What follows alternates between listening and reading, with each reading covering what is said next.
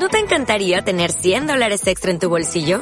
Haz que un experto bilingüe de TurboTax declare tus impuestos para el 31 de marzo y obtén 100 dólares de vuelta al instante.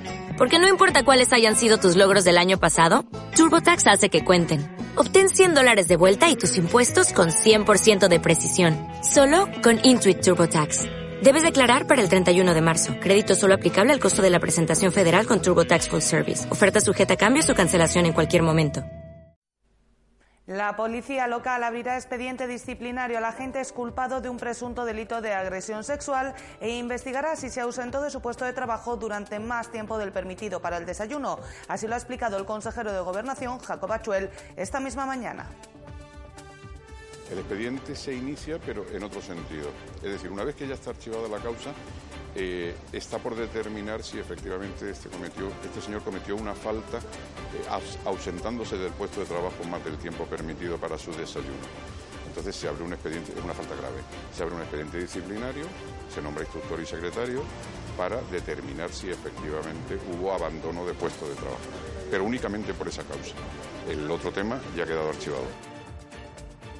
La Ejecutiva Nacional del Partido Popular respalda la política de pactos de su partido en Ceuta. Así lo han confirmado a Ceuta Televisión fuentes tanto de Inara como de Génova y así lo señalaba el propio secretario general de los populares, Teodoro García Egea, que ha desvelado que en Ceuta y Melilla se llegarán a acuerdos puntuales con el PSOE. Al asunto de los pactos también se ha referido esta mañana la diputada de MDIC, Fátima Jamel.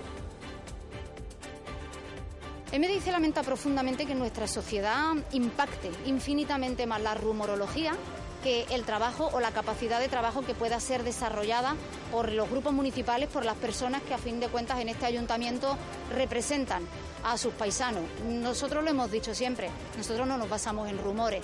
Nos parecería, permitirme la expresión coloquial, muy bajuno, de muy poco nivel, que se hiciera política basada en la rumorología. Nosotros nos hemos basado siempre en el trabajo. Bien es cierto que nuestro trabajo no ha tenido el reconocimiento en las urnas que esperábamos, pero nuestra representación en la Asamblea, que no le quepa la más mínima duda a nadie, que va a servir para mirar siempre por lo mejor para Ceuta y para los ceutíes.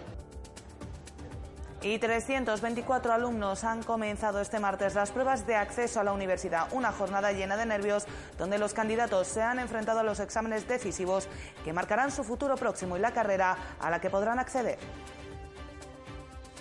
Sí, claro. Sí, porque con los nervios y todo eso influye muchísimo y necesitan sacar la nota para entrar a donde quieren y las décimas cuentan. Sí, claro, es un, día importante y eh, decide nuestro futuro, ¿no? Más o menos. ¿Tú qué carrera quieres estudiar? Ingeniería de diseño industrial y desarrollo de productos. Hombre, yo creo que realmente no es, a ver, no es justo, sino que te pegas todo un curso entero machacando, machacando y que en tres días se decida tu futuro, pues... Pero es lo que hay y hay que machacar duro estos días. Ánimo a todos esos estudiantes a los que aún les quedan dos días de selectividad. Muy buenas noches, bienvenidos a los servicios informativos de Ceuta Televisión. Estos que les hemos relatado son tan solo algunos de los asuntos que nos deja esta jornada de martes. El resto, como siempre, se los contamos. A continuación, comenzamos.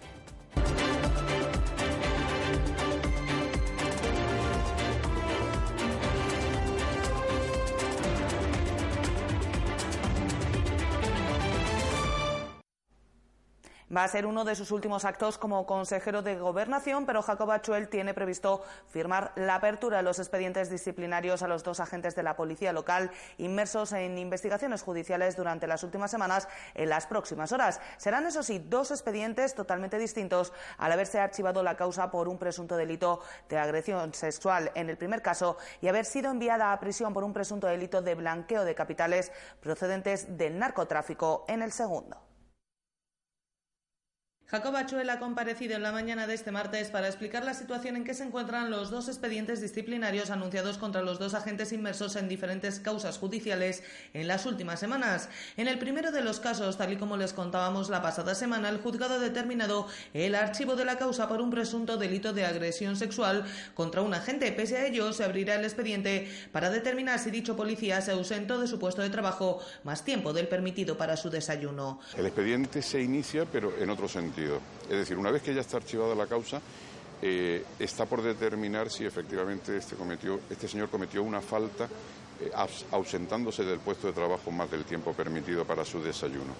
Entonces se abre un expediente, es una falta grave, se abre un expediente disciplinario, se nombra instructor y secretario para determinar si efectivamente hubo abandono de puesto de trabajo, pero únicamente por esa causa. El otro tema ya ha quedado archivado. Cuestión diferente es la que tiene que ver con la otra agente de la policía local que ha sido enviada a prisión por un presunto delito de blanqueo de capitales procedentes del narcotráfico, en cuyo caso se procederá a la apertura del expediente y su suspensión en el mismo decreto para evitar que el mismo prescriba hasta que se pronuncie la justicia. Lo que ocurre es que el expediente de la policía tiene otras connotaciones. Es decir, es un expediente que tiene, en este momento, esta señora está eh, en, reclusión, eh, tiene otras connotaciones, el presunto delito también es más grave, pero eh, indudablemente hay que aperturar el expediente disciplinario, que quedará en suspenso inmediatamente en el mismo decreto de la apertura del expediente disciplinario, quedará en suspenso a expensas de lo que determina la justicia. Una vez que le determine la justicia, si es inocente, pues se reincorporará y si es culpable, lo único que hay que hacer es reflejar la decisión judicial en el mismo expediente pero se hace así para evitar que prescriba, que son seis meses para apertura del expediente. La justicia probablemente tarde más en pronunciarse y, por tanto, este expediente queda abierto y suspendido hasta tanto se pronuncie la justicia. El consejero de Gobernación ha explicado que su intención es firmar los decretos de apertura a lo largo de este mismo martes y que si no lo ha hecho ya ha sido a causa de ciertas dificultades con el nuevo sistema de administración digital. En esta mañana precisamente todavía está pendiente de firmar el decreto de la apertura que lo tengo que firmar yo, pero por una pura razón tecnológica. Saben ustedes que desde el día 3 la forma de tramitación de expedientes, de cualquier tipo de expediente, es a través de un programa que se llama Greta. Eh, el Greta está, yo personalmente tengo unas ciertas dificultades con respecto a cómo funciona el Greta. No soy funcionario del de administrativo y por tanto tengo ciertas. Entonces esta mañana están viniendo los del TSI a crearme la firma electrónica, el certificado digital que me permita firmar el, todo el expediente este y los documentos que tengo pendientes. En este momento la están creando. En cualquier caso, Achuel podrá cumplir con su compromiso de dejar abiertos ambos expedientes antes de que finalice su mandato al frente de la Consejería de Gobernación, tal y como era su objetivo. Bajo mínimos, así se encuentra la plantilla de la Policía Nacional en Ceuta a día de hoy, tal y como denuncia la Confederación Española de Policía. Cuenta con un déficit de 120 agentes sin que se tomen medidas para solucionarlo, tal y como demuestra el hecho de que ninguno de los 2.500 policías que salen de la Academia de Ávila vaya a recalar en nuestra ciudad.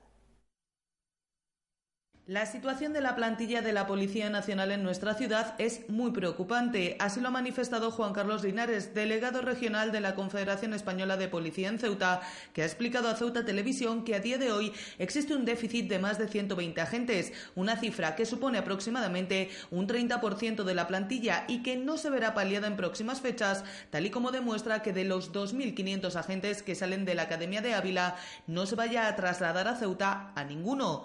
La mayor parte de estos agentes, han explicado desde la Confederación Española de Policía, irán destinados a Madrid, que se quedará con prácticamente la mitad de la promoción, y Cataluña. En las inmediaciones de Ceuta se reforzará la plantilla de Algeciras con en torno a 40 agentes y también la de la línea. Un reparto han subrayado que se hace desde el ministerio que dirige Fernando Grande Marlasca ante las necesidades trasladadas por cada una de las jefaturas superiores.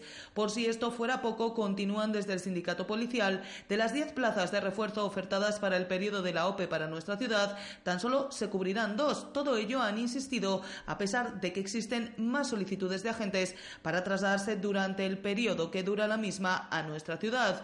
Los motivos por los que no se cubrirán las 10 plazas son desconocidos para el sindicato, si bien entienden que pueda deberse a una negativa de las plantillas de origen de los agentes que han solicitado este traslado temporal.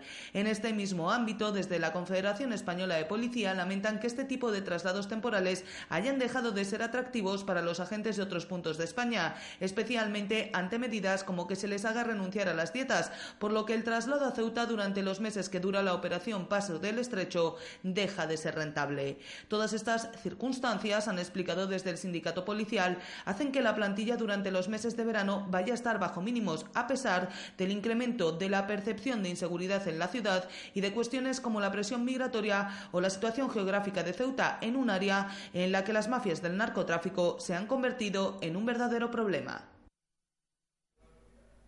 El juicio por el fallecimiento del bombero Marco Antonio Navas ha comenzado en la jornada de este martes. La defensa pide la libre absolución de los tres acusados, miembros del Servicio de Extinción de Incendios, cuando ocurrió la muerte, entre otros motivos por errores en la custodia de pruebas. La acusación particular pide para cada uno de los acusados dos años de prisión y 150.000 euros de indemnización. La muerte del bombero Marco Antonio Navas ha comenzado a juzgarse en la mañana de este martes en la audiencia provincial. La defensa de los tres acusados, todos miembros del Servicio de Extinción de Incendios, ha pedido la libre absolución básicamente porque se han producido defectos en la cadena de custodia de las pruebas. Se entiende, por esta parte, que no existen pruebas, por tanto, que pueden incriminar por homicidio imprudente a los tres acusados altos cargos de bomberos en el momento del deceso. Por su parte, la acusación particular pide dos años de prisión y que cada uno de ellos se indemnice con 150.000 euros a la familia. Es previsible además que el juicio quede visto para sentencia en las próximas horas tras los testimonios, entre otros, de agentes de la Guardia Civil que intervinieron tras el fallecimiento de Navas. Marco Antonio Navas Lázaro perdió la vida el 30 de abril de 2009 cuando realizaba prácticas de submarinismo junto a otros bomberos en la playa del Desnarigado.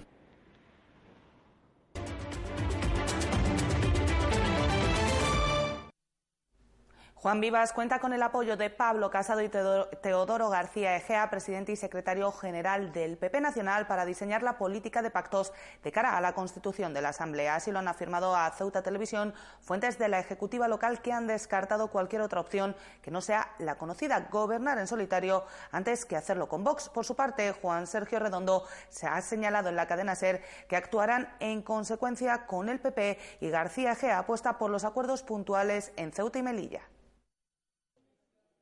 Juan Vivas tiene el respaldo de Pablo Casado, presidente nacional de los populares, y del secretario general de la formación, Teodoro García Egea, según han confirmado fuentes de esa formación a Ceuta Televisión. Estas fuentes confirman que Vivas ha mantenido conversaciones con ambos dirigentes nacionales en los últimos días y que estos le han trasladado su apoyo a la hora de gestionar los posibles pactos. Desde el PP local se destaca que Génova es un soporte, pero deja bastante grado de autonomía a los territorios a la hora de tomar decisiones de este tipo. Es más, hay un contacto fluido con la persona designada para los pactos autonómicos la Navarra Ana Beltrán, que por cierto apoyó a los candidatos ceutíes a las elecciones generales, y la Ejecutiva Nacional está plenamente informada de los pasos que hemos ido determinando hasta el punto de que desde la propia Ejecutiva Nacional de los Populares se avala la postura del PP Ceuti. En Génova cuentan a Ceuta Televisión, todo se resume en lo dicho en la mañana de este martes por Teodoro García Egea a la mañana de Federico de S Radio. En Ceuta y Melilla estamos en conversaciones. No gobernaremos con PSOE, pero habrá que alcanzar acuerdos puntuales, dijo el número dos del PP. Las fuentes consultadas en Madrid siguen con cierta preocupación que haya un gobierno inestable, por lo que se confía en que pueda haber acuerdos puntuales con Vox o el PSOE sobre cuestiones concretas para evitar una situación de bloqueo permanente. No deja de ser política local, lo que puede favorecer acuerdos en asuntos nada ideologizados, explican. Mientras, desde Vox se esperan acontecimientos hasta el sábado, aunque de no ser así, votarán en contra de Vivas. Eso es lo que cuenta Juan Sergio Redondo, su presidente local, a Radio Ceuta Cadena C. Evidentemente, nosotros actuaremos en consecuencia y en defensa de, lo que hemos eh, defendido en toda la campaña. Nosotros, de entrada, está claro que si nadie quiere contar con nosotros, nosotros nos vamos a votar en contra, por supuesto, eso no hay, no hay duda. Pero quiero decir que esta semana puede, pueden pasar muchas cosas y, bueno, se, eh, todavía quedan muchos días por delante y, las situaciones son cambiantes, pero vamos, de entrada sí que nosotros nos pondremos, por supuesto, a, un gobierno en minoría. Un gobierno que será monocolor y en el que en principio no habrá consejeros no electos. Esa es, al menos, la intención de Juan Vivas. Cuentan desde su entorno que podría estar diseñando un ejecutivo con varias macroconsejerías con el que arrancar su quinto mandato. Y en los prolegómenos de la Constitución el próximo sábado de la nueva Asamblea, Fátima Hamed, a preguntas de los periodistas, ha hablado sobre las polémicas que circulan sobre el número de asesores o de posibles pactos de gobierno, señalando que hay que ignorar los rumores y atenerse al trabajo de los grupos políticos. El movimiento por la dignidad y la ciudadanía es partidario de que, supuestos acuerdos o polémicas aparte, hay que respetar el reglamento que marca el número máximo de asesores que puede tener la Asamblea. Los que diga el reglamento, los que diga el reglamento. Usted sabe que nosotros tenemos dos concejales, eh, se toma posesión el sábado y por lo tanto los que se establezca por parte del reglamento. Nosotros, desde luego, no vamos a bajar nuestro rendimiento, no vamos a bajar nuestro esfuerzo por Ceuta y por los ceutíes, porque desde luego los concejales del ayuntamiento, posiblemente haya alguno que se le escape o que no lo sepa, no están para representar solo a su electorado. Nuestra ciudad, por desgracia, hay 24.000 personas aproximadamente que decidieron abstenerse. Eh, hay personas que han optado por una opción o por otra, pero la responsabilidad de cualquiera de los 25 concejales es la de mirar por lo mejor para Ceuta. Nosotros, desde luego, lo tenemos claro y es por lo que vamos a trabajar. Para Fátima Hamed, independientemente del número de asesores que finalmente tenga su grupo municipal, seguirá desarrollando el mismo trabajo. Nosotros hasta la fecha sabéis perfectamente que tenemos eh, tres asesores en nuestro grupo municipal. El reglamento, si no recuerdo mal, lo que establece es un límite, un tope máximo de 25 asesores, que es el mismo número del de los concejales, y no sabemos qué puede pasar de ahí en adelante. Sabemos los recursos con los que contamos en la actualidad, sabemos el límite de ese tope máximo reglamentario, pero como digo, no sabemos cuál va a ser el reparto. Como sea, desde luego nosotros vamos a seguir trabajando por Ceuta. Sobre la rumorología y argumentos sobre los posibles pactos que se han establecido o se establecerán, la portavoz localista considera que es algo que hay que dejar aparte y centrarse en el trabajo. El me dice lamenta profundamente que nuestra sociedad impacte infinitamente más la rumorología que el trabajo o la capacidad de trabajo que pueda ser desarrollada por los grupos municipales, por las personas que a fin de cuentas en este ayuntamiento representan a sus paisanos. Nosotros lo hemos dicho siempre, nosotros no nos basamos en rumores. Nos parecería, permitirme la expresión coloquial, muy bajuno, de muy poco nivel, que se hiciera política basada en la rumorología. Nosotros nos hemos basado siempre en el trabajo. Bien es cierto que nuestro trabajo no ha tenido el reconocimiento en las urnas que esperábamos, pero nuestra representación en la Asamblea, que no le quepa la más mínima duda a nadie, que va a servir para mirar siempre por lo mejor para Ceuta y para los ceutíes. Esta nueva legislatura, me dice, la afronta con dos diputados en la Asamblea, con los que trabajarán para hacer oposición social.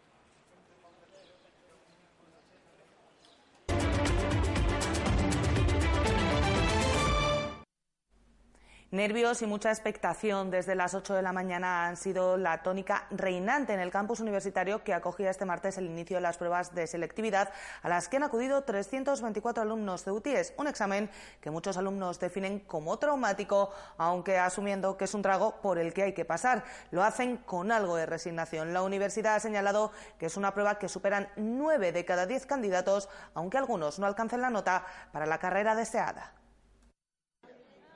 Los alumnos estaban citados a las 8 de la mañana para comenzar el primer examen de selectividad a las 8 y media. La primera prueba, lengua castellana y literatura, que abre la jornada decisiva para los 324 alumnos que se juegan su acceso a la universidad este año. Empieza media hora más temprano, ha sido una, una, una resolución por parte del Instituto Único Andaluz, porque los alumnos de necesidades especiales, como tienen media hora más al final resulta que tenían los chiquillos solamente 15 minutos de descanso, entonces para darle un poquito más de tiempo se ha empezado media hora antes. Normalmente la hora de empezar era a las ocho y media. Este año va a empezar a las 8 precisamente por esa razón que estaba comentando.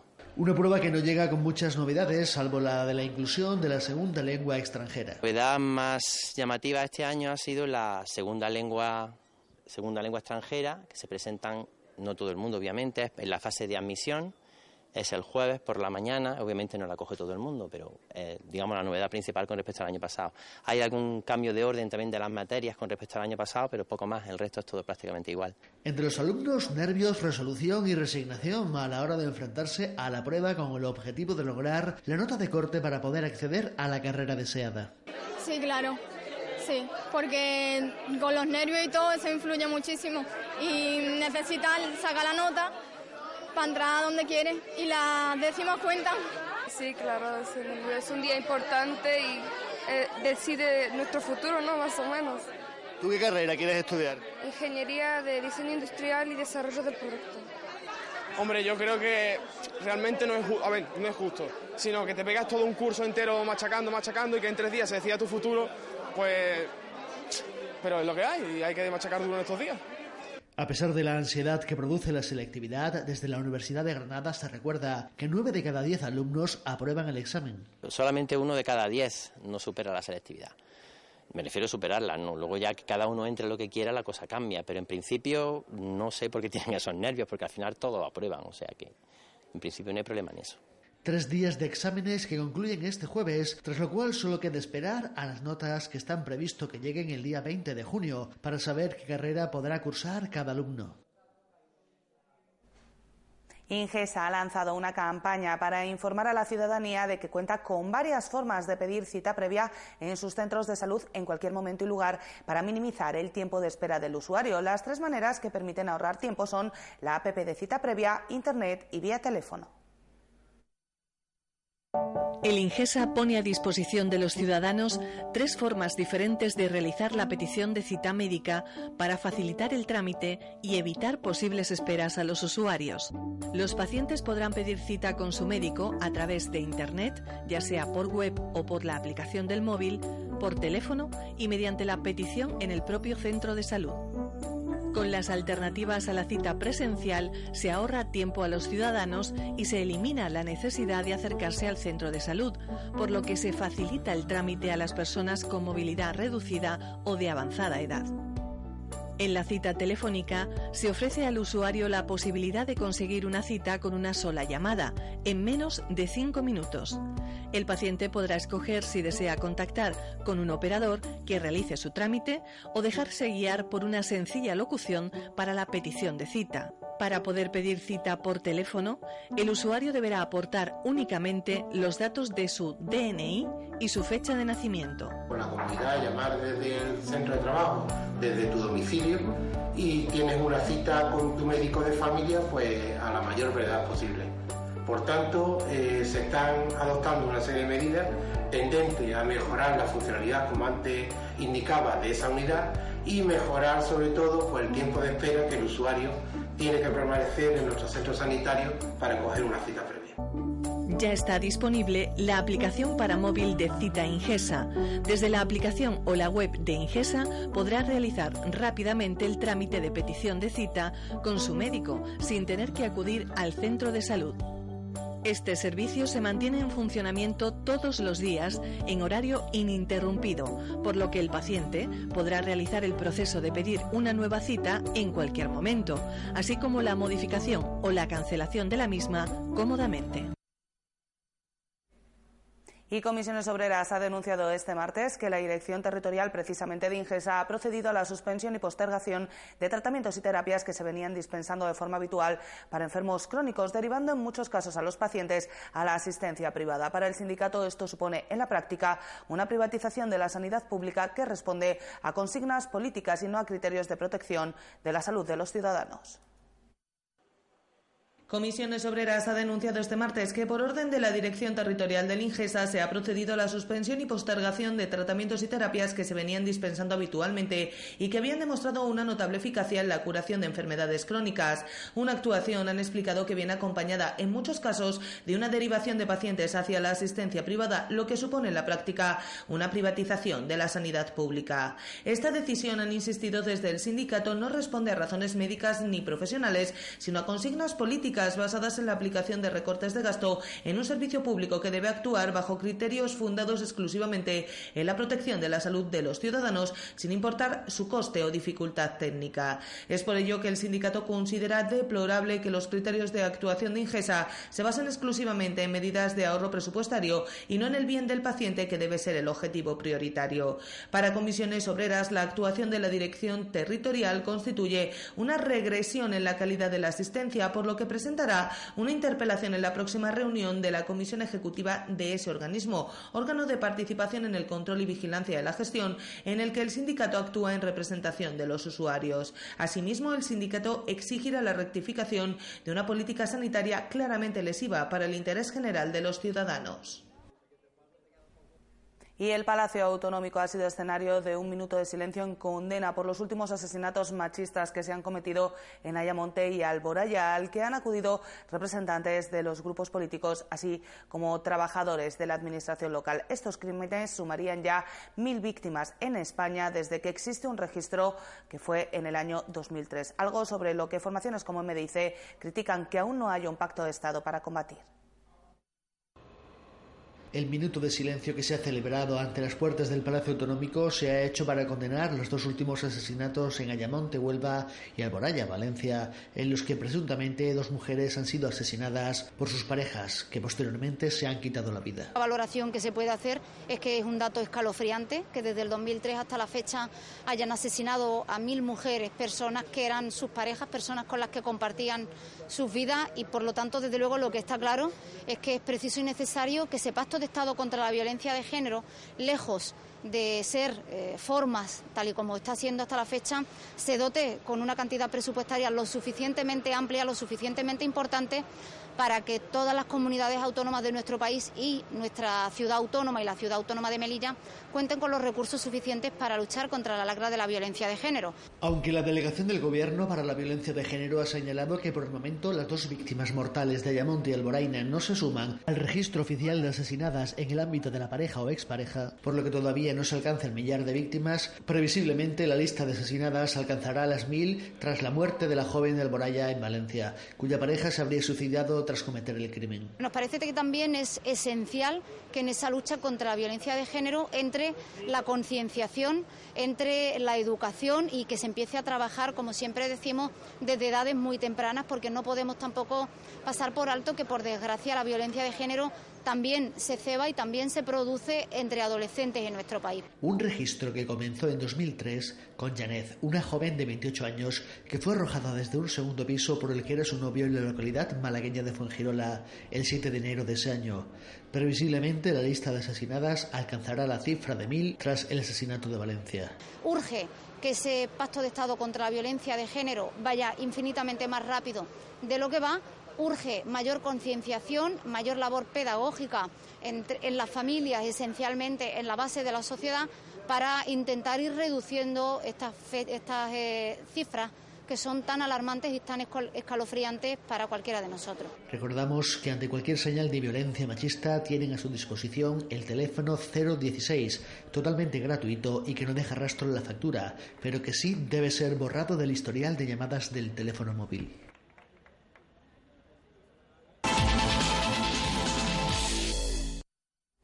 El Club Deportivo San Urbano y la Fundación Gallardo han presentado de manera oficial la cuarta edición de la carrera nocturna Montes de Ceuta que se celebrará el próximo sábado con salida y meta en el centro ecuestre de nuestra ciudad. Cerca de 700 deportistas participarán en esta prueba que año tras año se está consolidando en la ciudad como un evento cada vez más importante en el calendario deportivo. El Club Deportivo San Urbano y la Fundación Gallardo han presentado de manera oficial la cuarta edición de la carrera nocturna Montes de Ceuta, que se celebrará este próximo sábado 15 de junio con salida y llegada en el centro ecuestre de nuestra ciudad. Cerca de 700 deportistas participarán en esta prueba que año tras año se está instalando en nuestra ciudad como un evento cada vez más importante en el panorama deportivo ceutí. Respecto al año pasado, voy a hablar de, los números, cómo la, prueba se ha afianzado, cómo ha crecido. Y de 518 participantes del año pasado, estamos cerramos el periodo de inscripciones con 685 participantes. Es un número que a nosotros, bueno, el, la primera de inicio se, se sacaron a a inscripción 500 dorsales y bueno, y en 12 horas se, cubrieron. Tuvimos que reunirnos, nos reunimos el comité organizador y con los compañeros de la fundación y decidimos bueno ampliar ampliar 100 plazas más que evidentemente volvieron a, vamos, a volar. Entonces, bueno, con estos números estamos bastante contentos, bastante satisfechos y pensamos que es un trabajo que se está haciendo, que se está haciendo bien. En cuanto a las novedades deportivas de esta cuarta edición, los organizadores han creado una contrarreloj de un kilómetro dentro del recorrido de la prueba. Tenemos alguna que otra novedad que es importante que tenemos que destacar. Eh, incorporamos lo que es dentro de la prueba un sector o un tramo cronometrado. Es un tramo que a lo largo de un kilómetro y poco más, eh, todos los participantes van a ser cronometrados ese tramo y bueno, el primer, el primer corredor masculino y femenino que emplee menos tiempo en cubrir ese trayecto será, digamos, tendrá un premio especial que, correrá, bueno, que ha sido patrocinado por Biciceuta, uno de los patrocinadores de nuestra prueba. Tras la presentación de la parte deportiva, el Club San Urbano ha pedido más apoyo institucional al gobierno de la ciudad para una prueba con 700 inscritos y que se encuentra totalmente consolidada en el panorama deportivo ceutí. Como presidente del Club San Urbano, club que organiza esta prueba, que es el cuarto año ya que, que la tenemos en el calendario de carrera.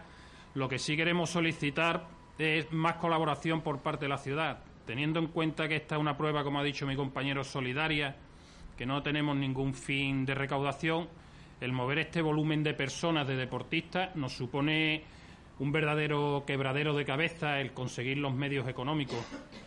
Eh, tenemos que darle las gracias al pequeño comercio de la ciudad, que ya lo pondremos en los carteles, la cantidad de empresas que colaboran con nosotros, pero sí es verdad que por parte de la ciudad llevamos cuatro años que no tenemos ese compromiso de colaborar con la prueba. Este próximo sábado tendrá lugar la cuarta edición de la carrera nocturna Montes de Ceuta, donde cuatro euros de cada inscripción se donará para fines benéficos tanto para la Fundación Gallardo como para fotógrafos solidarios.